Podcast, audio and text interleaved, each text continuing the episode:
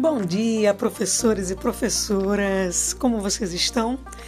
Bom, esse podcast é para mostrar que eu não consigo ser tão desenrolada quanto a professora Josiane. e também para deixar um recado para vocês. Não se preocupem com a maneira como vocês ouvem as vozes de vocês.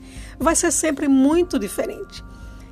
Nós ouvimos de um jeito e as pessoas ouvem de outro. Então, toda vez que você ouvir sua voz gravada, vai soar estranho, mas não se preocupe.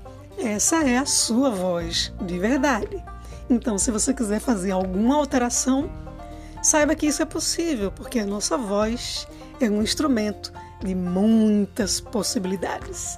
Até a próxima!